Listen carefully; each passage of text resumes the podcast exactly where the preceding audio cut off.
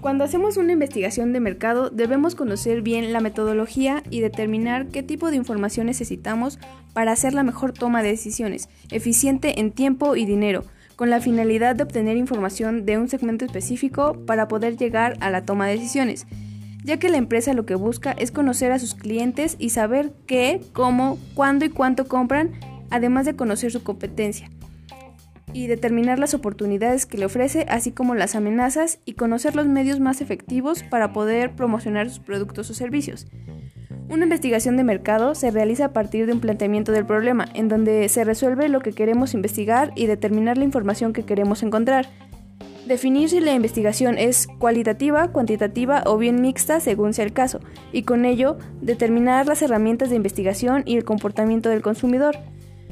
Una vez definido nuestro planteamiento, se generan hipótesis para, poder tener una idea sobre supuestos o sugerencias a la respuesta de nuestro problema.